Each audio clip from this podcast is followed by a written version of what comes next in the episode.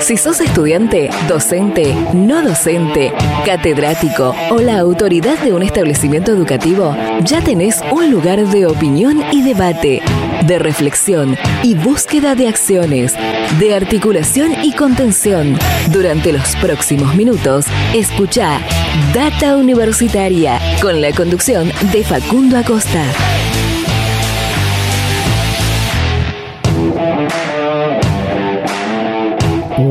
¿Qué tal? Bienvenidos y bienvenidas una semana más a este programa de universidades verdaderamente federal, independiente y objetivo en esta tercera temporada de Data Universitaria Radio, en este vigésimo séptimo programa del año 2022 en este ciclo radial eh, verdaderamente federal, como decimos, porque estamos conectando toda la República Argentina desde Jujuy hasta Tierra del Fuego informándote de educación, de ciencia, tecnología, desarrollo, extensión, vinculación, investigaciones, de temas de la sociedad, la política y de muchos otros temas más que tienen que ver con el mundo universitario argentino.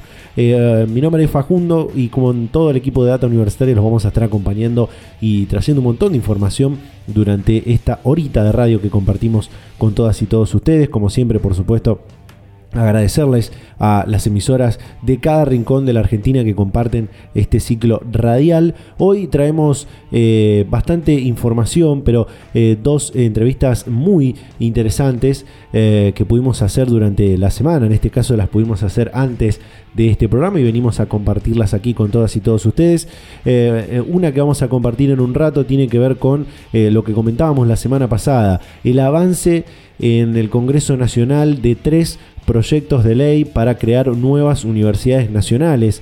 Eh, fue uno de los temas de, la semana pasada que estuvimos desarrollando entre las noticias y eh, esta semana pudimos hablar con la diputada nacional Dania Tabela, eh, también vicerrectora de la Universidad del Noroeste de la provincia de Buenos Aires, ahora en uso de licencia, por supuesto, eh, con quien, bueno, además de hablar de estos eh, proyectos de ley de creación de nuevas universidades, pudimos hablar de otros muchísimos temas que tienen que ver con la educación universitaria y la educación en general. Eh, y va a estar muy interesante. los invito a que se queden para, para, escuchar eso. Y también en un ratito compartimos lo que tiene que ver con algo que también comentamos la semana pasada, que tiene que ver con la, eh, el programa UNL Potencia para eh, eh, incubar y preacelerar startups y emprendimientos de, de, la región. Y bueno, han lanzado una nueva convocatoria en este programa. Vamos a estar compartiendo información sobre esto. Tenemos mucho, vamos a hacer un separador y paso a contarte algunas principales noticias que puedes encontrar en datauniversitaria.com.ar. Data Universitaria. Información, comentarios, entrevistas, investigaciones, todo lo que te interesa saber del mundo universitario.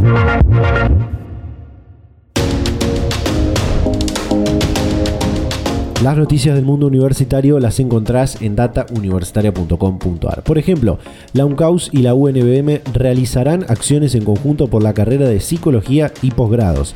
La Universidad Nacional del Chaco Austral comenzará con el dictado de la carrera de licenciatura en psicología con modalidad presencial en el año 2023 en la ciudad de Roque Sáenz Peña. Por eso se firmó un acta compromiso con la Universidad Nacional de Villa María para iniciar acciones conjuntas en el marco de esta carrera la UNER avanza en la construcción de su futura residencia estudiantil. Al sur de la ciudad de Paraná se construye la residencia estudiantil destinada a las tres unidades académicas de la Universidad Nacional de Entre Ríos, eh, con sede en esa ciudad, que son las facultades de Trabajo Social, Ciencias Económicas y Ciencias de la Educación. La Universidad Nacional de La Plata capacitará en seguridad, ambiente y salud en áreas de trabajo. La finalidad es crear un sistema integral de gestión de salud y seguridad en el trabajo en el ámbito de esta universidad para elaborar un diagnóstico participativo sobre el estado actual de las condiciones y medio ambiente de trabajo en las distintas facultades, colegios y dependencias. UNLAR celebra su positiva participación en los JUAR 2022 los entrenadores y entrenadoras de los equipos de básquet 3x3, hockey masculino y femenino, volei y básquet 5, junto a la directora de extensión universitaria, consideraron como positiva la participación de la Universidad Nacional de La Rioja en los Juegos Universitarios Argentinos 2022 que se llevaron a cabo en San Juan entre el 25 y 28 de agosto pasado. Se llevaron a cabo el regional eh, Cuyo, ¿no? En, en, esa oportunidad. Por lo pronto, los jugar continuarán con el regional Conurbano Sur los primeros días del mes de septiembre, seguido por el regional NEA, regional Centro y Conurbano Norte hacia fin de mes y seguirá el regional hasta mediados de octubre.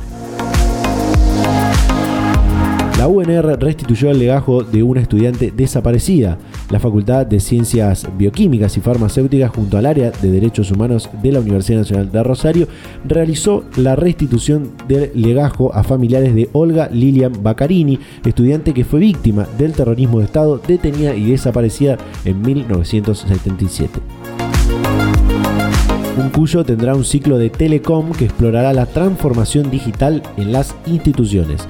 Encuentro 4.0, experiencia en Mendoza, evolución digital de la justicia, es el nombre de una iniciativa que llega a la provincia de Mendoza y a la Universidad de Cuyo de la mano de la empresa Telecom para analizar la transformación digital en el mundo político, académico y legal.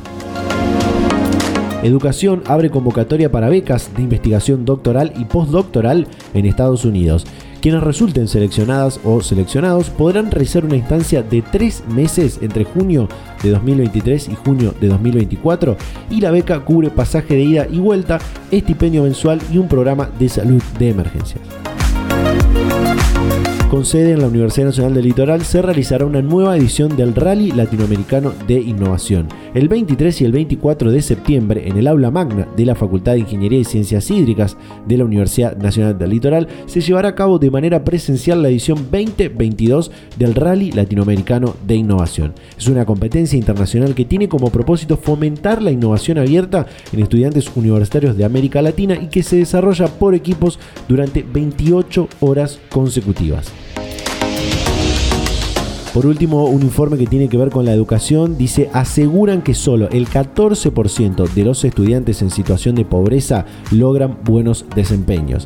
En Argentina, el 40% de los estudiantes que llegan al último año de secundaria están en situación de pobreza.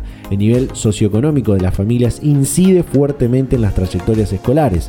Los datos pertenecen al informe Desempeño Escolar y Pobreza del Observatorio de Argentinos por la Educación. Estas fueron algunas de las noticias, por supuesto hay muchas más que pueden leer durante toda la semana en nuestro sitio web datauniversitaria.com.ar.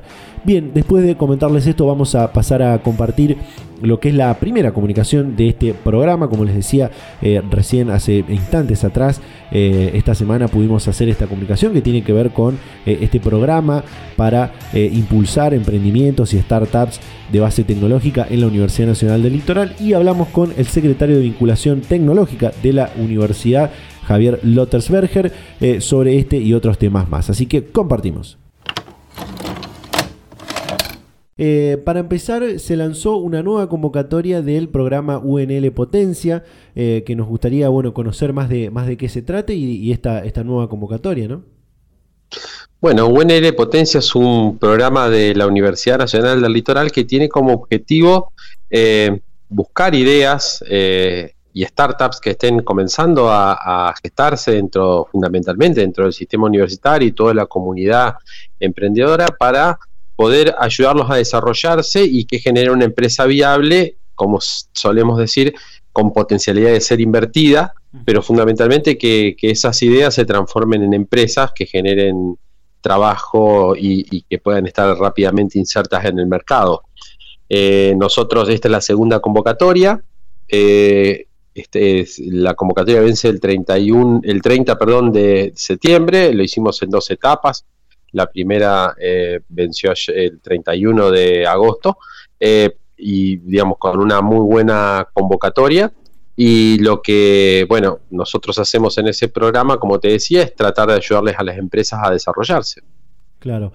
Eh, como, como bien contabas, esta es la, segunda convocatoria. Ya vienen de una experiencia de, la primera con tres, creo que son las startups que, que, están siendo preaceleradas, que como decías, no eh, tiene, son de, con base en la universidad, pero no necesariamente tiene que ser gente de la, de comunidad universitaria, en este caso de, UNL, ¿no? No, no, para nada. Eh, eh, en la primera convocatoria tenían de alguna manera algún, algún lazo con la universidad a través de alguna de las incubadoras, alguna plataforma. Para esta segunda convocatoria no. Y como bien decís, el programa tiene tres partes, una preincubación, una incubación y una preaceleración. Eh, en la primera etapa, en la primera convocatoria, llegamos a preaceleración con tres empresas que están ya en el mercado. Una, eh, que es la que está, eh, digamos, es la tercera en terminar de, formarse, es un spin-off de la universidad, lo cual además es, está formada por un investigador y un emprendedor, lo cual es también doble satisfacción para nosotros, mm. pero las otras es, gente que, que se acercó, que que son graduados o que vienen eh, trabajando en el tema y que se acercaron y pudieron ser eh, acompañados por nosotros. Claro. Por lo que estuvimos viendo y, para, ir eh, contándole también a la, gente que puede estar escuchando esto, es un programa de desarrollo ágil de startups cuyo objetivo es lograr el nexo entre startups y los inversores. Eso es un punto que, me gustaría preguntarte, este, esta idea de, que UNL Potencia sea un punto de encuentro entre justamente el, emprendedor y aquellos que quieren invertir, ¿no? Sí, eh, muchas veces se dice que para que inversores hay muchos, lo que faltan son proyectos adecuados.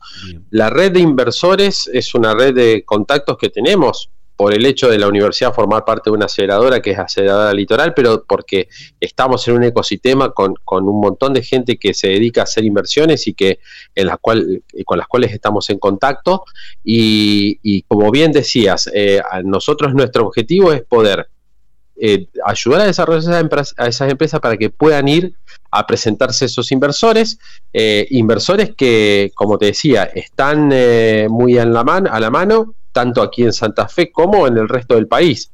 Ya ahora trabajamos, la convocatoria esta es nacional y también los inversores son nacionales, lo cual nos da la, posibilidad de tener una cobertura mucho más grande.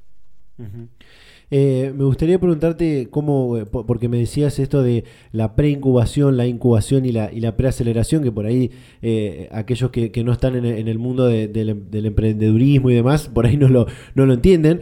¿cómo, ¿Cómo funciona esa, esas partes de que, tiene este, este programa? Bueno, las etapas son clásicas dentro de lo que es la generación de empresas, ¿no? Sí. La preincubación tiene que ver más con eh, ayudar al equipo emprendedor a formarse. Muchas veces eh, ahí hay un poco de movimiento de gente entre los emprendedores porque eh, van buscando perfiles nuevos, normalmente tienen que incorporarse y se le trata de dar una serie de conocimientos que son necesarios para el desarrollo de su empresa y para el desarrollo de su idea, perdón. Y sí les planeamos, les planteamos a los, a los emprendedores una serie de hitos que tienen que ir cumpliendo. Esos hitos tienen que ver en esta etapa de, pre, de, preincubación con algunos hitos eh, relacionados con su formación y con ir dándole forma a su, modelo de negocios. Eh, lo que es diferente en UNL Potencia que nosotros eh, ya desde la preincubación estamos muy centrados en cada una de, las ideas. No, no trabajamos en una capacitación masiva, sino que estamos muy orientados a trabajarlo en forma puntual a cada proyecto. Porque lo que vimos con muchos años de, trabajo y de trayectoria en esto es que es mucho más eficiente, eh, y cuando digo eficiente es lograr tener mejores resultados haciendo eh, un trabajo más personalizado y más seguido de cada proyecto. Eso lo hacemos con capacitadores, con tutores, eh, mentores que están dedicados a, ver eh, cada uno de los proyectos. Muchos de esos mentores son gente de empresas. Ustedes saben que aquí en, el, en Santa Fe tenemos un ecosistema emprendedor muy importante con un parque tecnológico, el Parque Tecnológico del Litoral Centro, con muchas empresas de base tecnológica y por suerte los gerentes de las empresas, los directivos, eh, nos ayudan mucho, nos participan eh, dándole horas de monitoreo a los emprendedores y también eh, especialistas de diferentes lugares que nos vienen a dar una mano. y ahí también tenemos hitos, pero ahí ya el hito está directamente relacionado con eh, validar su producto, validar cuál es su idea de negocios y tener objetivos puntuales. Aquellas empresas que logren esos, esos objetivos pasan a la etapa de preaceleración que ya tiene que ver directamente con el armado de la empresa y la salida al mercado. De las tres empresas que, vos comentabas que hoy están en preaceleración, hay dos ya que están legalmente constituidas, la otra se está constituyendo.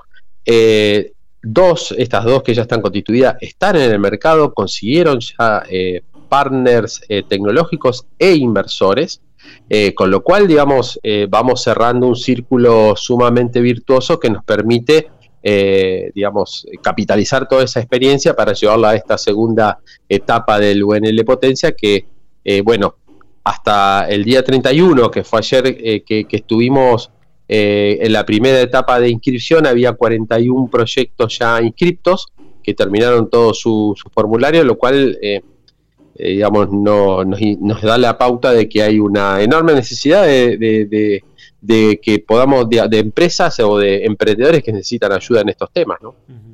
Excelente. Eh, quisiera consultarte porque, eh, bueno, podemos, eh, con, este, con Data Universitaria podemos conocer también la, vinculación, cómo llevan adelante la vinculación otras universidades del país, pero se me hace que, valga la redundancia del nombre este, del programa que lanzaron, la, Universidad del Litoral es una potencia en, esto de la, de la vinculación, de los spin-off universitarios y demás.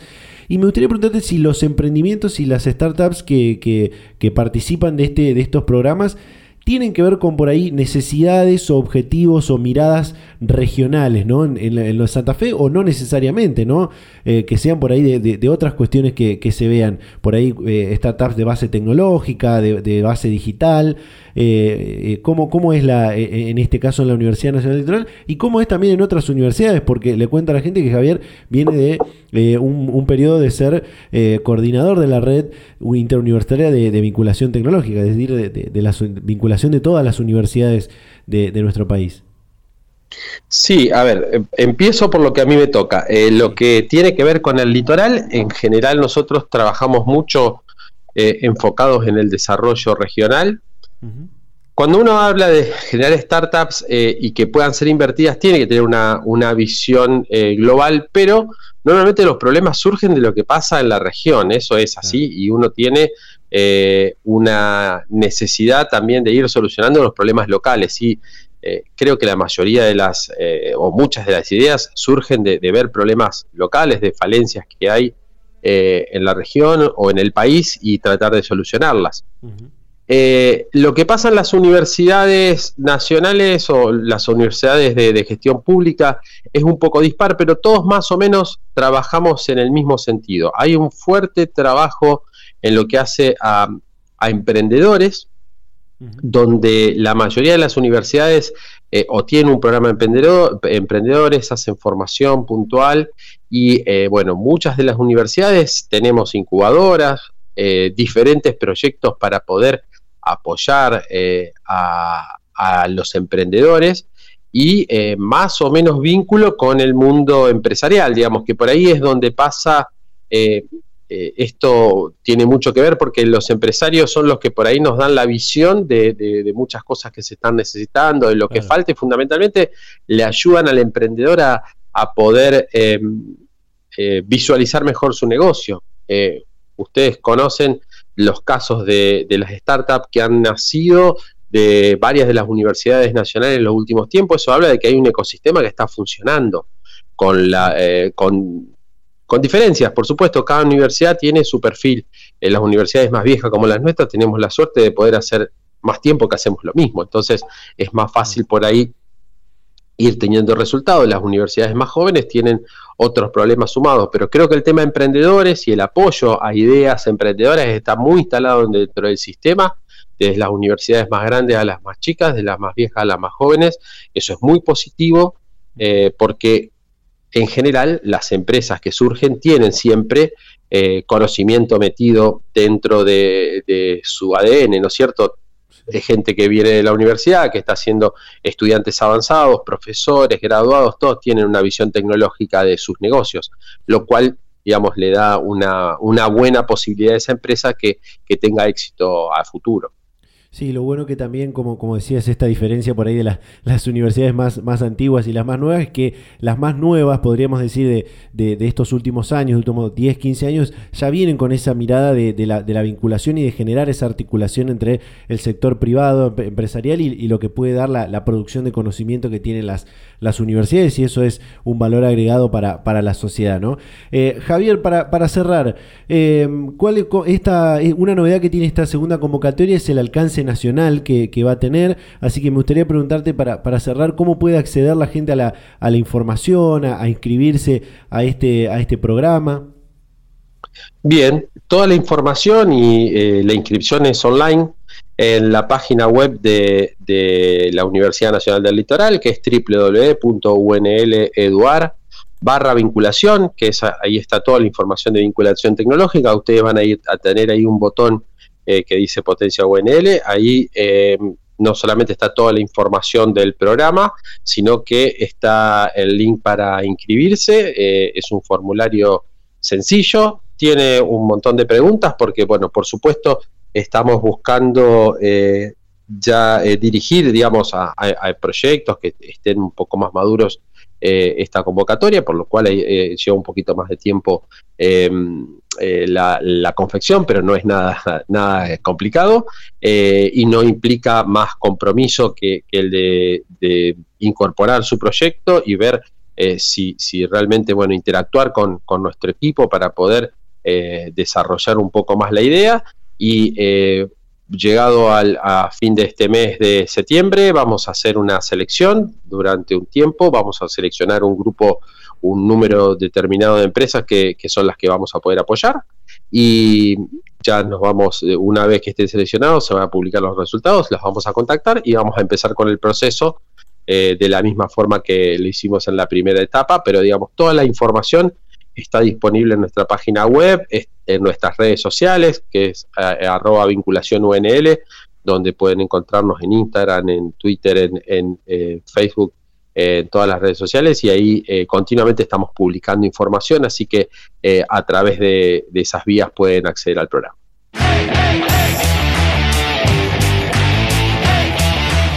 Y cerramos de esta manera este primer bloque del programa, de este vigésimo séptimo programa del año 2022 en la tercera temporada de Data Universitaria Radio.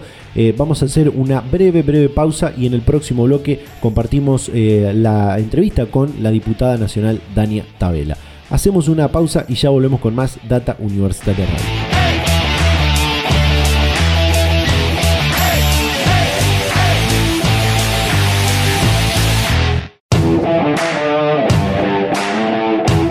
Ya estamos de vuelta con más Data Universitaria Radio, el programa de universidades verdaderamente federal, independiente y objetivo en esta tercera temporada de este ciclo radial, en este vigésimo séptimo capítulo del año 2022 como lo anunciábamos en la apertura, como lo anunciábamos al final del bloque anterior, íbamos a compartir esta entrevista sobre eh, varios temas, principalmente sobre la creación de estas tres nuevas universidades que está avanzando en el Congreso Nacional y sobre otros temas que tienen que ver con eh, el mundo universitario y la educación también en general. Así que compartimos esta entrevista con la diputada nacional y vicerrectora de la Universidad Nacional del Noroeste de la provincia de Buenos Aires, Dania Tabela. Bueno, la llamamos para eh, hablar de eh, los proyectos para crear nuevas universidades nacionales que eh, están impulsa está impulsando uno de estos y que han avanzado en su tratamiento en comisiones en la Cámara de Diputados de la Nación, ¿no? Sí, efectivamente la creación de la Universidad Nacional del Delta, la Universidad Nacional de Pilar y la Universidad Nacional de Saladillo tuvieron dictamen de mayoría conjunto entre las comisiones de educación y presupuesto está la semana pasada, así que estamos a la espera de que pasen al recinto cuando haya sesión de diputados para su tratamiento y obtener la media sanción. Ya le voy a preguntar por, por las miradas eh, contrarias, contrariadas que hay sobre esto, pero me gustaría preguntarle eh, en, particular, bueno, usted es, una, es una mujer que viene del ámbito universitario, es, como decía, vicerrectora de, de una universidad ahora en uso de licencia, tuvo un paso por el, por el Ministerio de, Educación. Eh, ¿Por qué en particular está impulsando el, el, de la Universidad del Saladillo, pero en general a los tres proyectos? Sí, en realidad estoy apoyando fuertemente los tres proyectos. Impulso el proyecto de la Universidad Nacional de Saladillo porque es una zona o una región de la provincia donde efectivamente no hay eh, institución universitaria nacional que, que permita mantener una oferta de educación superior estable a lo largo del tiempo. En el caso de los tres proyectos, eh, hay tres ventajas que yo señalo claramente como importantes. El primero tiene que ver con la pertinencia en el marco de las carreras que se están proyectando ofrecer, que se vinculan con el medio socioproductivo. Esto es algo que durante mi gestión como secretaria de Políticas Universitarias yo llevé adelante esa discusión con el sistema universitario, eh, la necesidad de que las ofertas académicas se vincularan con el medio productivo. La segunda cuestión es que en los tres casos se trata de universidades de carácter regional, es decir, que no solo involucran a una ciudad, más allá de que su epicentro de autoridades esté en alguna ciudad, tienen influencia regional y prevén poder extender su oferta académica a la región. Eh, y la tercera cuestión es que existen en los tres casos actividad de educación superior universitaria y no universitaria que se desarrolla de manera conveniada entre los municipios y distintas casas de estudios, lo cual no solo no le da estabilidad a lo que se ofrece, sino que también eh, no tiene el vínculo con el territorio que esa oferta debiese tener. En esos tres eh, casos, a mí me parece importante que es una forma de jerarquizar la actividad de educación superior que ya se viene realizando a partir de la creación de, estas tres universidades nacionales. Y, por supuesto, una cuarta que para mí es la más importante, la que quizás más este, me, me, me, me, marca en términos de la convicción, que es la posibilidad de dar igualdad de oportunidades para la formación de los jóvenes, pero también de los adultos que por distintos motivos han regresado a sus ciudades o no, o no han podido completar sus estudios o simplemente no lo han iniciado porque no tenían el acceso a, la educación superior universitaria de manera cercana. Hoy la crisis económica cada vez es más profunda, pero también cada vez es más importante que las personas, que el capital humano esté más formado para poder afrontar eh, el desarrollo que significa ingresar, como dice siempre Facundo Manes, a la revolución del conocimiento. Así que me parece que estas son iniciativas que nos llevan en ese camino y que efectivamente brindan las oportunidades a jóvenes, adultos de capacitarse, de formarse, de recalificarse de cara a nuevos trabajos, a nuevas tecnologías que, tengan que enfrentar. Seguro.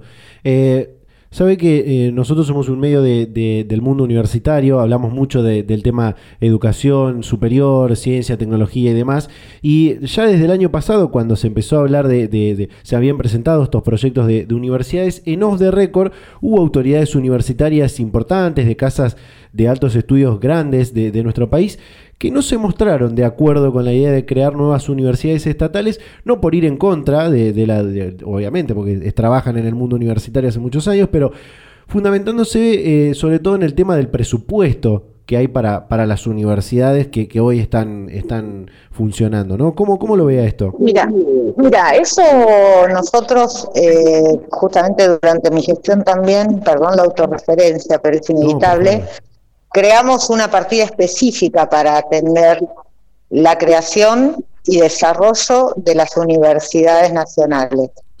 Con lo cual, eh, estas universidades no le quitan presupuesto a las universidades existentes.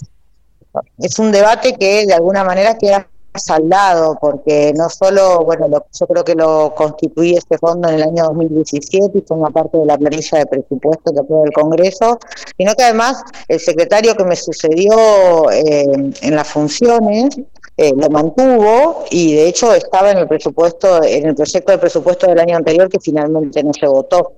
Eh, con lo cual es un tema que de alguna forma queda saldado y por supuesto eso hay que resguardarlo y es importante dejarlo claro. Ningún desarrollo que vos hagas tiene que ser a costa de universidades que ya existen o a costa de reducir presupuestos preexistentes, ¿no? Tiene que tratarse realmente de una inversión que haga el Estado y la sociedad en la creación de estas instituciones.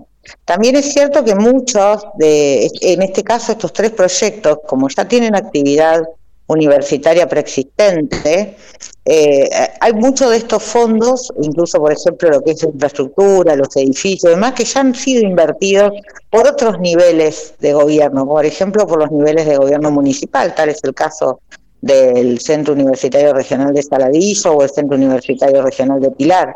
En ambos casos los municipios no han afrontado el gasto o la inversión que significa construir estos edificios universitarios, con lo cual hay bastante más desarrollo del que suele creerse eh, atrás de estos proyectos. No es que estás iniciando algo de cero. Hay desarrollo ya hecho, hay este, una propuesta académica muy seria detrás de cada uno de ellos y además están previstos los fondos eh, a partir de desde la jurisdicción 70, desde el Ministerio de Educación, para poder afrontar la creación y el desarrollo de estas instituciones.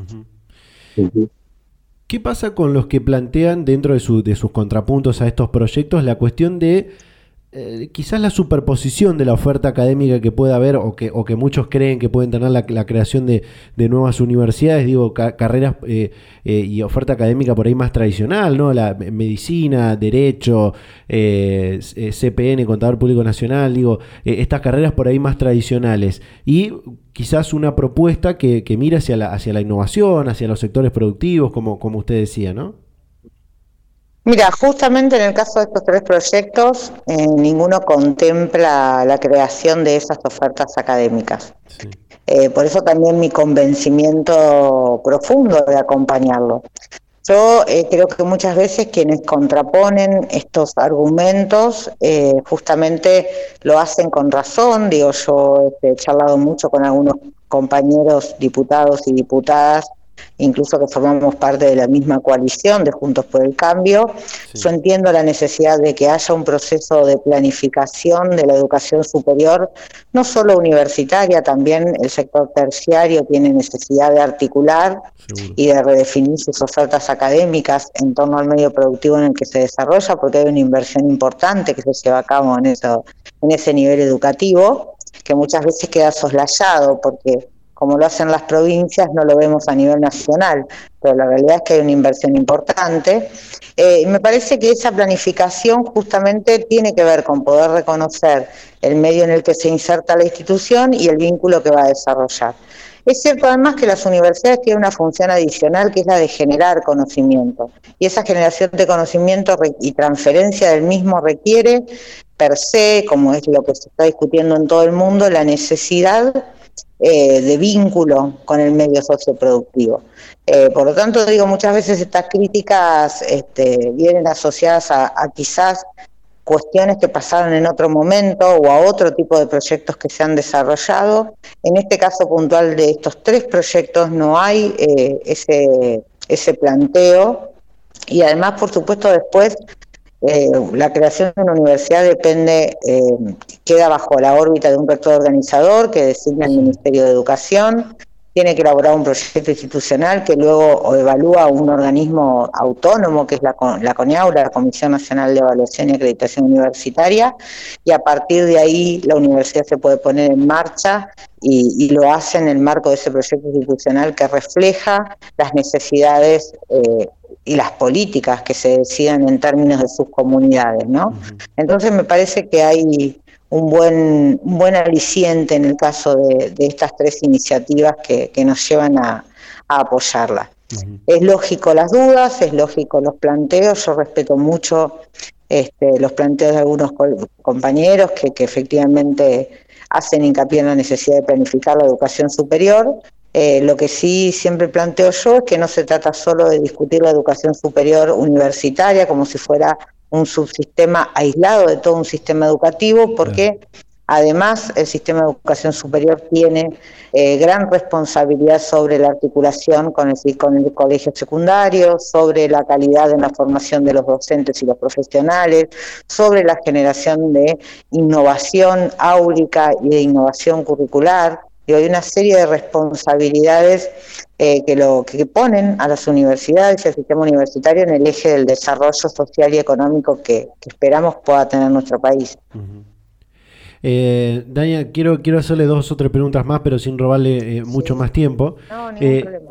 Eh, y ya que estamos hablando de educación, por supuesto su, su agenda legislativa está muy enfocada a la, educación, porque como decía, viene, viene de, este, de este mundo. y se estuvo hablando mucho en la última semana de, la educación por este esta readecuación de fondos, este, acomodamiento de fondos que hizo el gobierno nacional y que prevé un recorte eh, quizás importante a, lo que es la, educación y has, presentado un pedido de informes en este sentido. ¿Cuáles son los datos que tiene sobre este recorte y cuál cree que será el impacto ¿no? en, la, en, la educación? Claro, justamente el pedido de informes es porque se ha producido un ajuste del orden de los 50 mil millones sobre el presupuesto de la cartera educativa. El pedido de informes se le eleva al ministro de Economía porque efectivamente lo que queremos conocer es el impacto en términos de las obras que se frenan en los jardines de infantes, que es una de las partidas afectadas. Queremos conocer el impacto en la cantidad de computadoras y dispositivos que se les van a dar a los estudiantes, porque es el otro gran programa afectado por este ajuste. Y después hay un ajuste de 5 mil millones a un programa de fortalecimiento edilicio y equipamiento que estaba llevando a cabo el Ministerio de Educación. Nosotros tenemos eh, con el Ministerio de Educación, a partir de la asunción del nuevo ministro, del ministro Persic, en reemplazo del ministro Trota, un diálogo permanente respecto de las políticas. El ministro está llevando adelante la incorporación de una hora más a la jornada escolar en todas las provincias, algo que yo particularmente apoyo y me parece una política acertada para, para recuperar contenidos, pero además también para fortalecer las currículas de lo que venimos dictando y cualquier recorte que signifique tener menos capacidad de infraestructura o menos capacidad técnica en términos de capital físico para poder llevar adelante estas políticas, indudablemente afecta políticas de fondo. Por eso el pedido de informes y la necesidad de que economía explique cuál es el impacto eh, que o, cuáles son los motivos que los llevan a tomar esta decisión y cuál es el impacto que economía prevé. Porque además en la misma decisión administrativa siguiendo con esta lógica, eh, el propio Ministerio de Economía reasigna partidas de ese ajuste que le hace educación a las empresas públicas deficitarias y a sostener eh, gasto público corriente, es decir, básicamente salarios.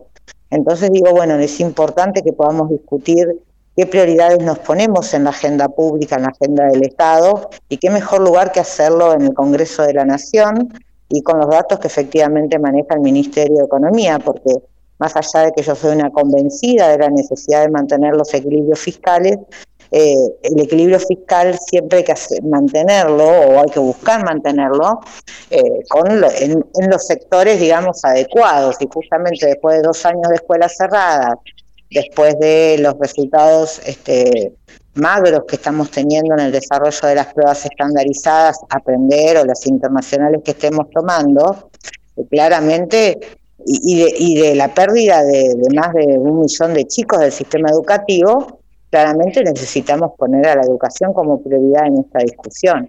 Entonces, por eso es importante que se involucre la agenda legislativa y la agenda de gobierno en este tema. Seguro. Eh, Daniel, me quedan eh, dos preguntas para, hacerle. Eh, antes le, planteaba esta cuestión de, mm, volviendo al tema de las, de las universidades, esta cuestión de eh, que había autoridades universitarias que por ahí no estaban de acuerdo con el tema del presupuesto y mencionó en, un momento que, bueno, su, paso por la, Secretaría de Políticas Universitarias. Esta es una pregunta que también se la ha hecho a, Pablo Domenichini, que es quien siguió con la, con la gestión después de que usted se fue de la, de la SPU. y y este, esta cuestión de eh, que, que, no se puede escapar a esta pregunta, de que la, la, Administración Nacional anterior de la que usted formó parte en la, la SPU fue muy criticada por un sector de la comunidad universitaria debido a, este tema de, del presupuesto, de un ajuste, si se quiere, al sistema universitario. ¿Cómo lo ve a esto en retrospectiva? Digo, ¿cuál es, cuál es la realidad que, observaba en ese momento y que, y que observa hoy? Fue en su momento parte de un debate político más que real, eh, porque de hecho los números demuestran que el presupuesto universitario siguió creciendo, lo siguió haciendo por encima del promedio del resto de los presupuestos. La realidad es que tuvimos problemas financieros al inicio de la gestión por la deuda que se había acumulado en la gestión anterior. Eh, y luego sí hacia el final de la gestión por los problemas propios que tuvo nuestro gobierno eh, económicos, de crisis económica en, la, en el final del gobierno. Eh, esta deuda que siempre estuvo rondando entre los cuatro y los cinco meses de atraso de los gastos de funcionamiento, que son vitales para las instituciones universitarias, hoy también forma parte de la realidad que está transitando el Ministerio de Educación, el actual secretario Alpa.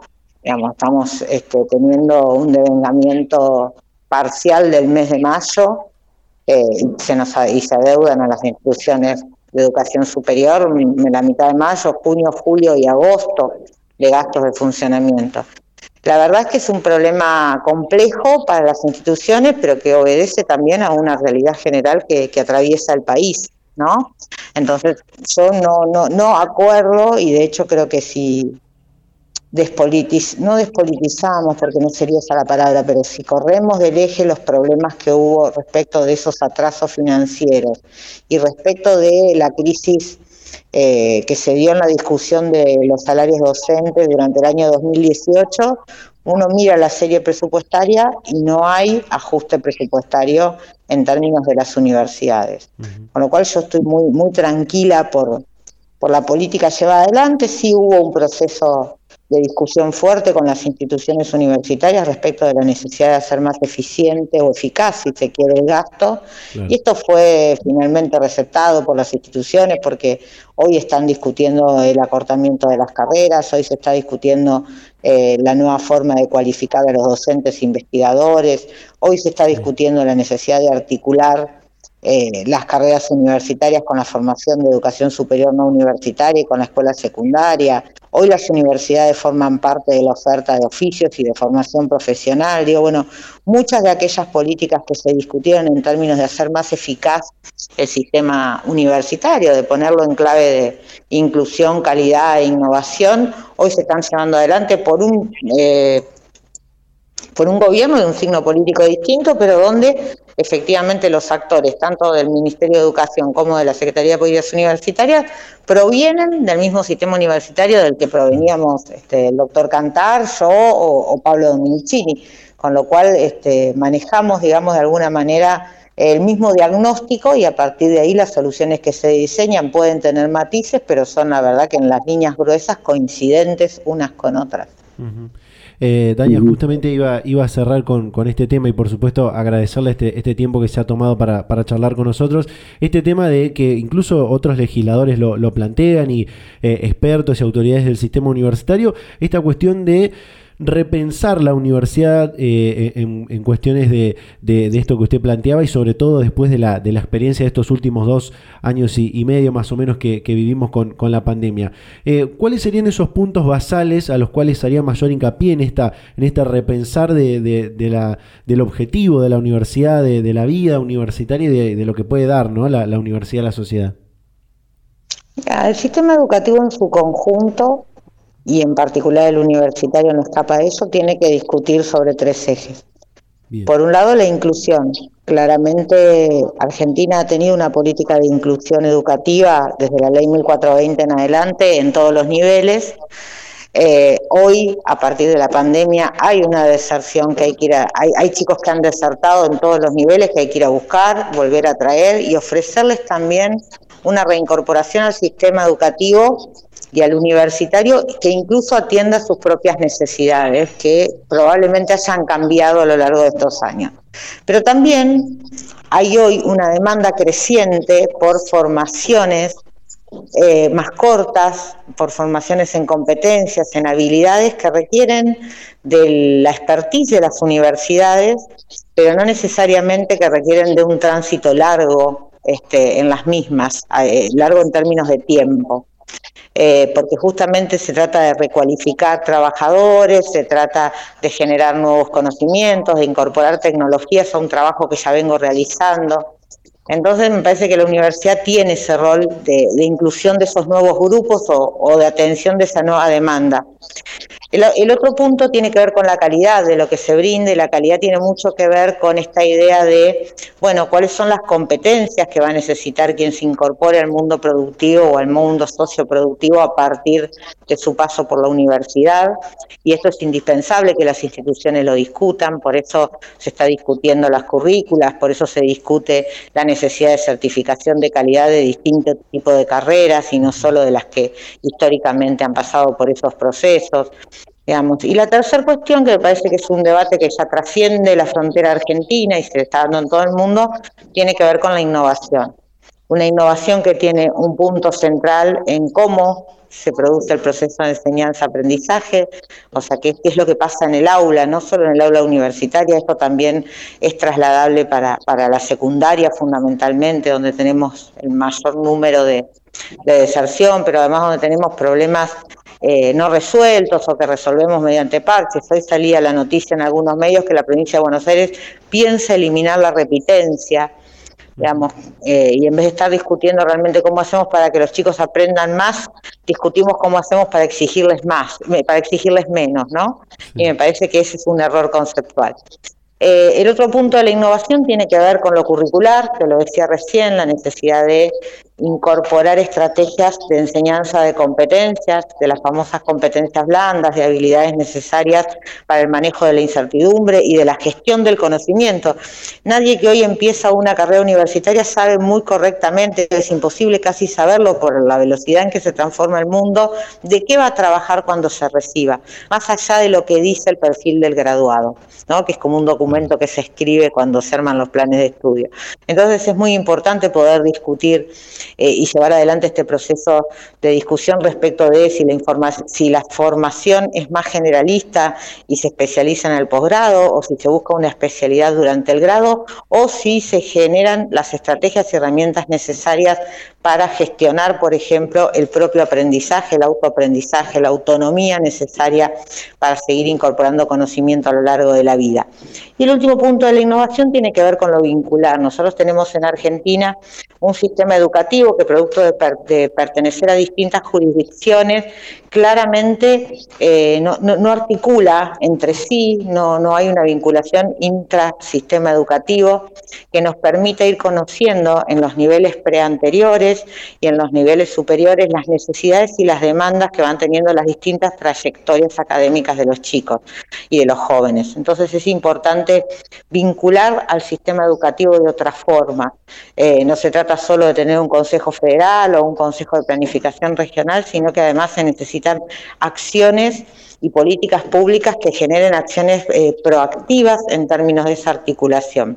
Y por supuesto la articulación con el medio socioproductivo. Difícilmente podamos en el secundario o en la universidad o en la formación terciaria saber qué se necesita en el medio socioproductivo, cuáles son las competencias y habilidades que se le van a requerir en el mundo del trabajo o en el mundo del emprendedurismo, a, nuestros futuros graduados si no tenemos un vínculo permanente y constante con el medio socioproductivo que nos pueda expresar cuáles son esas necesidades.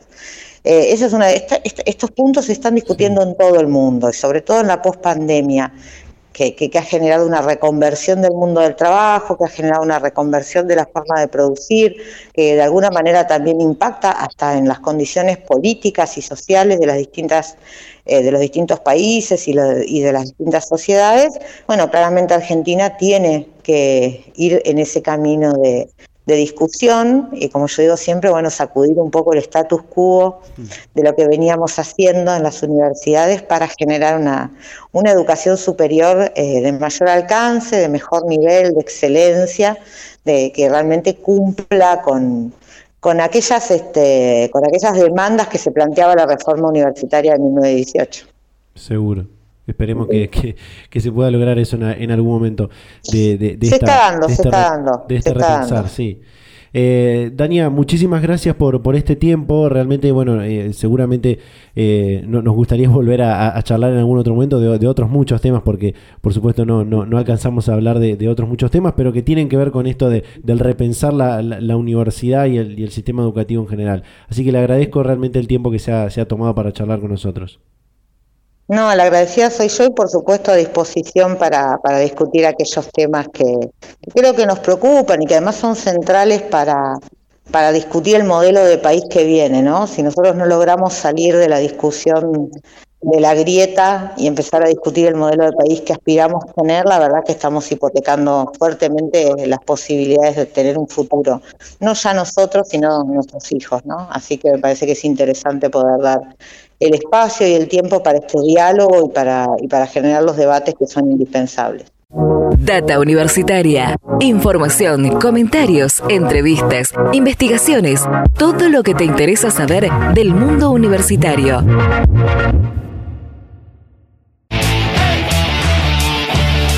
Mucho para destacar de esta entrevista que acabamos de compartir, pero nos vamos rápido a hacer un corte y volvemos para eh, cerrar este programa y hacer un análisis de todo lo que venimos compartiendo. Breve pausa y ya volvemos con más Data Universitaria Radio.